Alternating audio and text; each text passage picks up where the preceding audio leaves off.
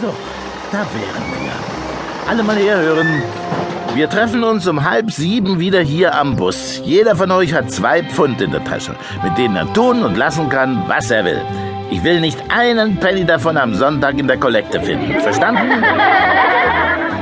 Und macht mir keine Schande. Die Leute sollen sehen, dass im Waisenhaus anständige Kinder heranwachsen. Keine Rabauken. Und jetzt raus mit euch. Was ist mit dir, Billy? Keine Lust? Nein. Verstehe. Du vermisst Stuart, habe ich recht? Ja. Wie lange kanntet ihr euch? Fast vier Jahre.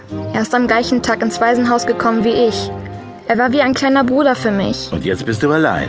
Sie haben ihn mir weggenommen. Einfach so. Aus dem Mund eines Priesters mag es für dich vielleicht etwas komisch klingen, aber ich weiß, wie du dich jetzt fühlst. Was sind das für Regeln, die die Erwachsenen aufstellen? Niemand sollte einem anderen jemanden wegnehmen dürfen. Ich stimme dir völlig zu. Niemand hat ein Recht dazu.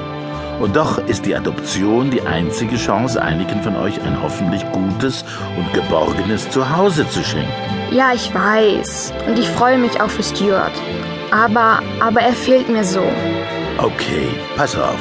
Du musst nicht unbedingt mit auf die Festwiese, wenn dir nicht danach ist. Du kannst auch hier im Bus bleiben.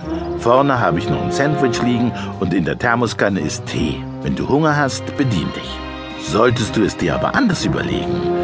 Du weißt ja, wo du uns findest.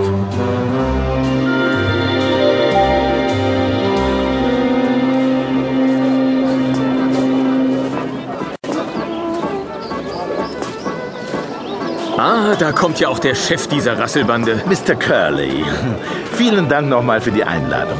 Ich hoffe, ich habe nicht zu viele mitgebracht. Ach, ganz im Gegenteil. Das bringt endlich mal ein bisschen Schwung in die Sache. Das letzte Pfarrfest glich beinahe einer Beerdigung. Tja, in den Sommerferien sind eben viele fern der Heimat. Umso schöner, dass Sie gleich mit einer ganzen Busladung angereist sind. Die großzügige Leihgabe eines Reisebüros. Ich kann mir vorstellen, wie Sie die bearbeitet haben, bis die schließlich kapituliert haben. Na, so schlimm war es auch nicht. Und hat das Auge des Gesetzes Neuigkeiten zu berichten? Ach, immer der gleiche Trott hochwürden. Für einen Polizisten gibt es in Glastonbury nicht viel zu tun. Äh, Gott sei Dank. Sehr bedauerlich. Keine Sorge. Sobald sich ein Jahrhundertverbrechen ergeben sollte, sind Sie der Erste, der es erfährt. Damit kann ich leben. Und jetzt lassen Sie uns zu meinem Schwager gehen. Dem gehört das Bierzelt.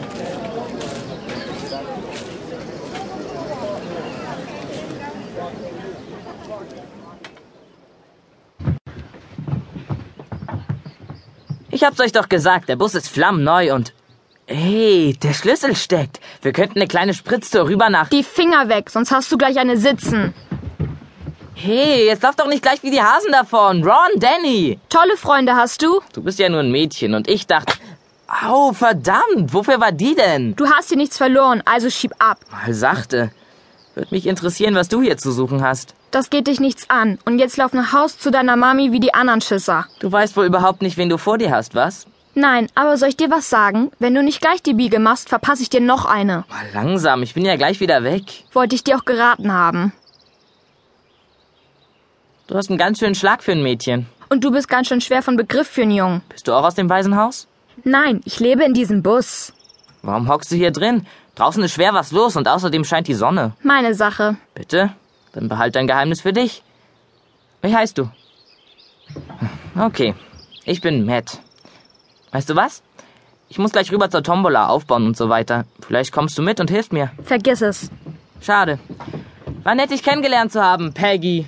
Ich heiße Billy, du Blödmann. Von wegen blöd, Mann. Jetzt kenne ich deinen Namen. Mach's gut, Billy. So ein Lackaffe. Nett.